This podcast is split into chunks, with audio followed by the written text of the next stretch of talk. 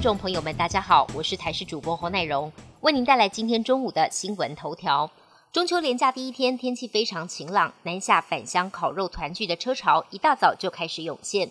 国道南下部分路段一大早就出现了紫爆的情况，即时路况显示时速不到二十公里。中部王田彰化交流道时速也只有三十到四十公里。高工局预估连假第一天，国道以旅游及返乡车流为主，预估今天全日交通量将达到一百一十七百万车公里，是平常的一点七倍左右。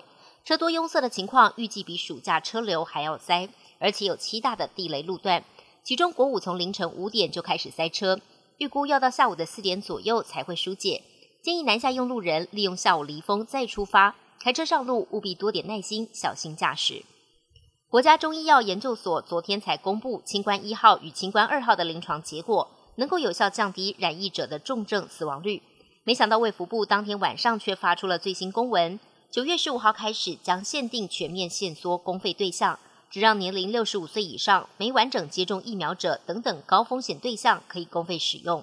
减税小确幸来了，行政院长苏贞昌昨天宣布，二零二二年每人的基本生活费由十九点二万元调增为十九点六万元。由于基本生活费不用课税，明年五月申报综合所得税时就可以适用。预估有两百三十万户受惠，减税利益可达一百五十亿元。以四口之家估算，明年有望省税八百到一千九百二十元，这也是蔡政府上任以来连续第七度调整基本工资。外电消息部分，英国女王伊丽莎白二世在英国时间八号辞世，享其寿九十六岁。查尔斯王储继位为英国国王，正式头衔是查尔斯三世。威廉王子则成为新的王储。王室随即启动伦敦桥计划，按部就班筹备女王的丧礼。事实上，伦敦桥计划早在六十年前就开始策划，部分关键内容甚至还是女王生前拍板决定的。女王过世后第十天，将在西敏寺举行国丧，并且将在温莎城堡的乔治六世教堂下葬，长眠在父亲乔治六世以及夫婿菲利普亲王的身旁。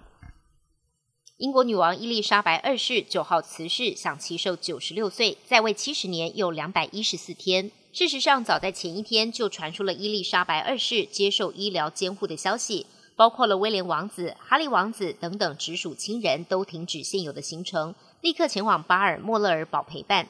而哈利王子在前往的途中接获死讯，手抵着额头，脸色相当沉重。就在白金汉宫宣布伊丽莎白二世去世后大约一个小时，哈利王子才终于抵达巴尔莫勒尔城堡。英国女王伊丽莎白二世八号辞世，各界哀悼。美国总统拜登下令联邦机构将半旗致哀。拜登赞扬他不仅是名君主，更定义了一个时代，是一位具有无与伦比尊严以及坚定不移的政治家，深化了英美联盟基石。法国总统府埃里塞宫八号则架设了英国国旗，表示哀悼。巴黎地标埃菲尔铁塔也暂停闪烁。总统马克宏与总理伯纳在第一时间向英国王室及人民致意。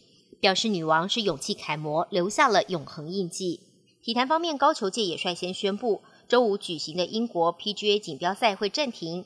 英国的板球会及橄榄球也证实会暂停周五赛事。这个周末的英超以及其他各级别的足球赛事是否会取消，还在演绎中。本节新闻由台视新闻制作，感谢您的收听。更多内容请锁定台视各界新闻与台视新闻 YouTube 频道。